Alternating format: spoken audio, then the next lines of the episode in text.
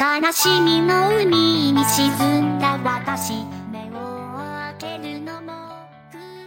この大家好，欢迎收听新的一期弹丸微评测，我是阿贡。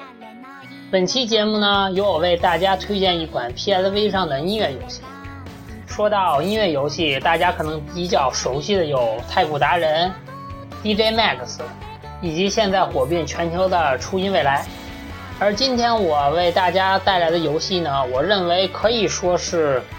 今后初音最大的对手。它同样呢，也是靠着虚拟歌姬为卖点的这个 IAVT Colorful。然后呢，这款游戏呢，既然是音乐游戏，那我们就先从游戏的音乐说起。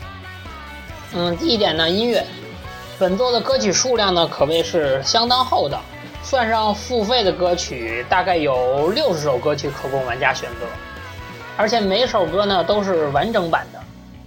大家都知道，一般的音乐游戏的歌曲的长度一般会选在会选在两分钟左右，这样最适合就是玩家来演奏。但本作的歌曲呢，平均每首都在三分钟以上，有些甚至更长。我到后期的话，有些音乐甚至达到了。甚至达到了六分钟左右。也许这个就是说，在玩家看来啊，完整的歌曲收录呢，也许显得厂商啊更加厚道。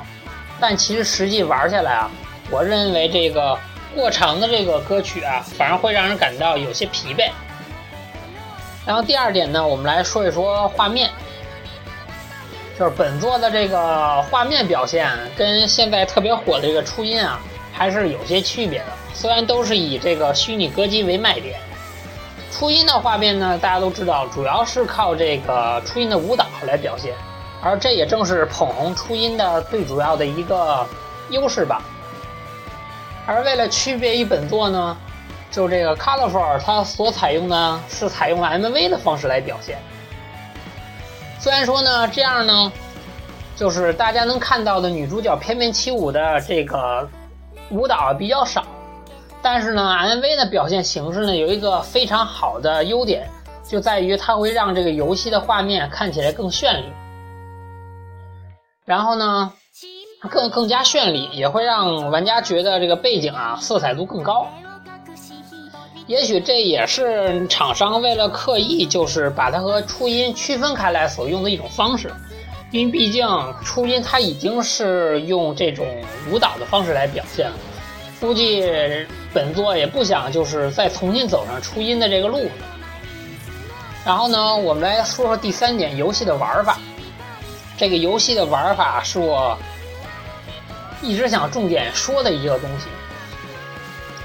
嗯，它的玩法呢，其实跟最早如果各位玩家玩过 PSP 上那个轻音，其实它和轻音的玩法有些类似。它并不像是这个《极的英雄》和这个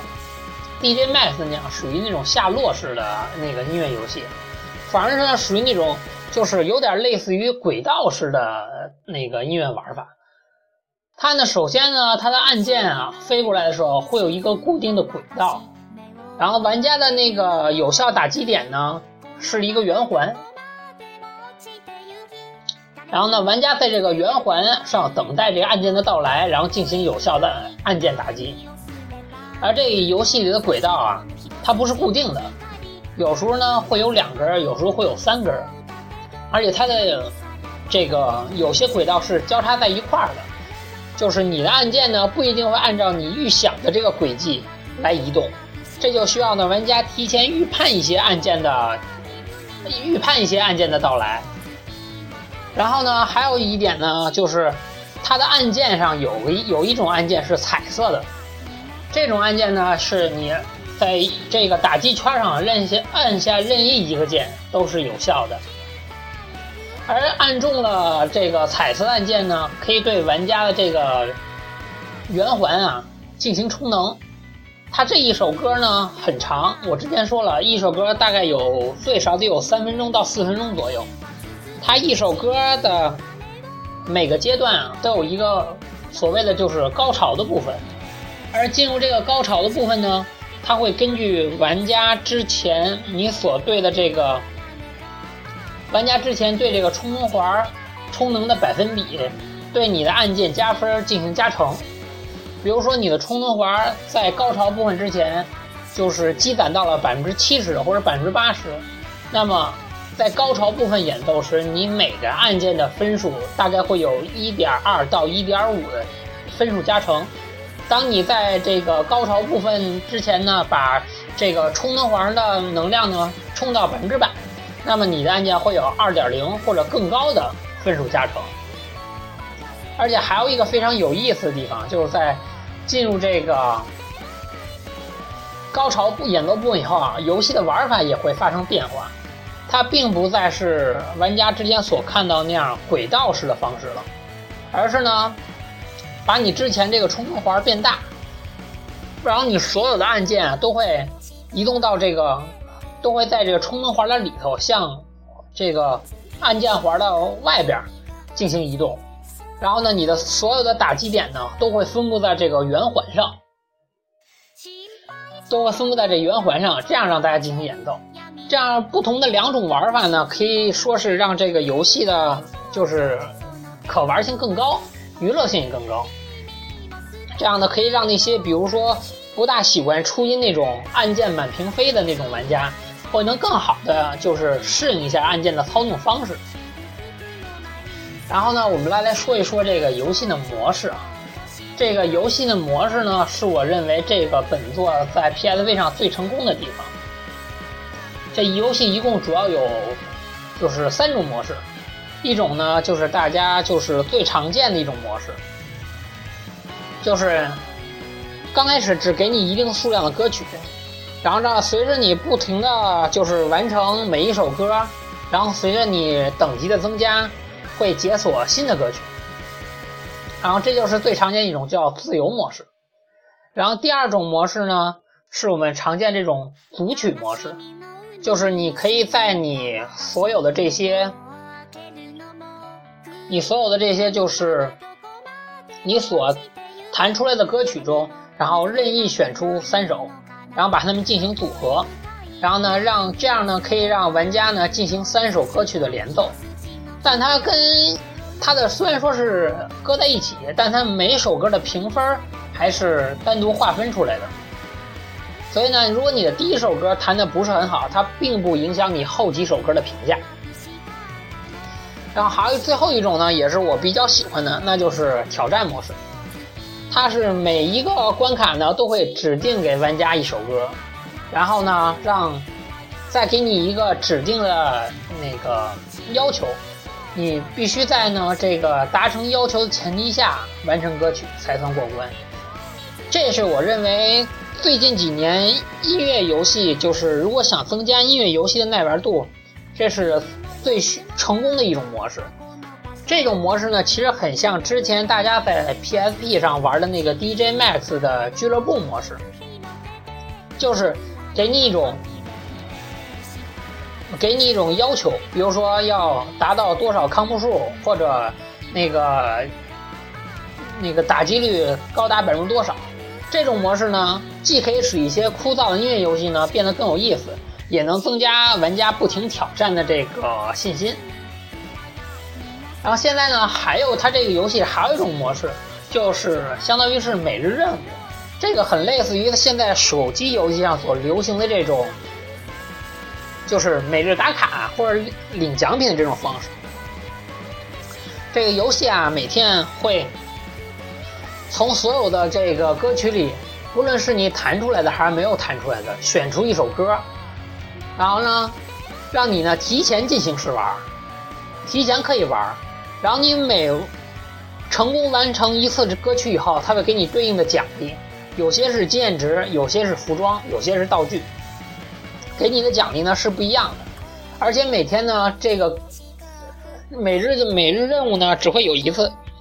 就是你一旦完成以后呢，今天这个任务呢你就没法这个模式你就没法再玩了，你只能等到。第二天才能开始继续。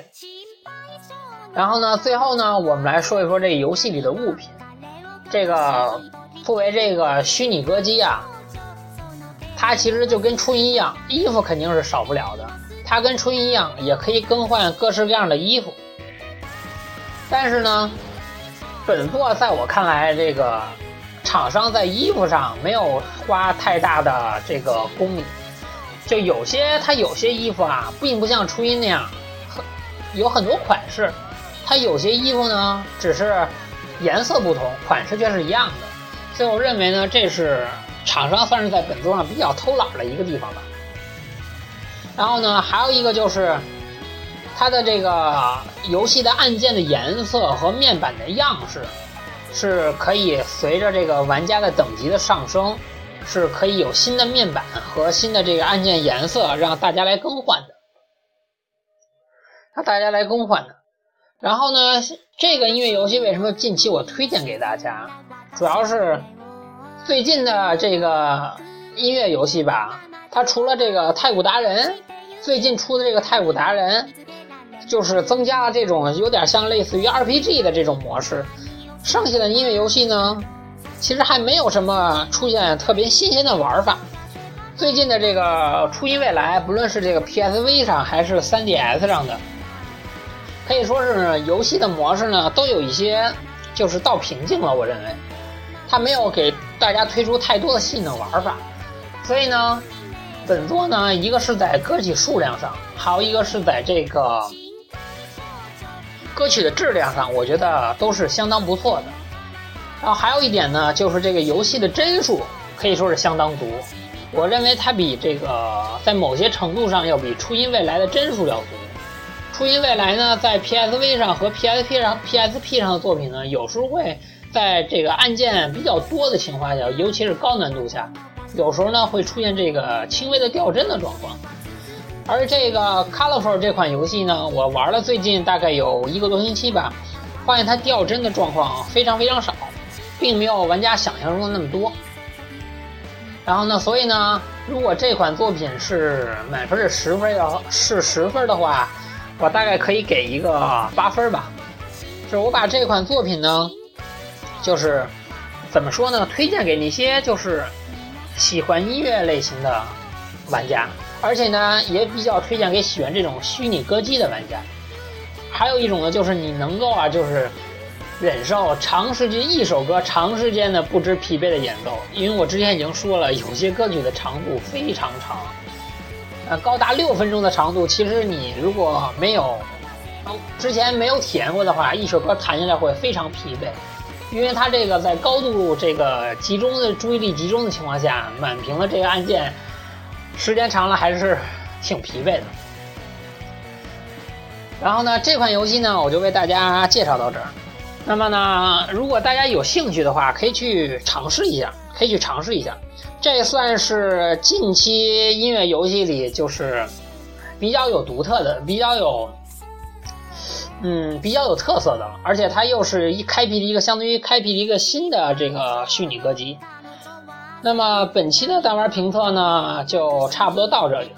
然后呢，最后呢说一下我们的收听方式。如果你呢喜欢我们的节目呢。我们的节目在这个荔枝 FM 和苹果的 Podcast 上呢，都可以嗯搜到。只要你在这两个上面搜索这个“弹玩游戏广播”，就可以订阅我们的节目。还有，如果有兴趣的玩家呢，也可以加入我们的 QQ 群：三零四七零二九六七三零四七零二九六七，可以加群呢，跟我们一块儿讨论。然后呢，这个节目呢，现在才做到我这是第二期。如果玩家呢觉得有什么可以改进的地方呢，可以多向我们提提意见。好，那么我们下期再见，拜拜。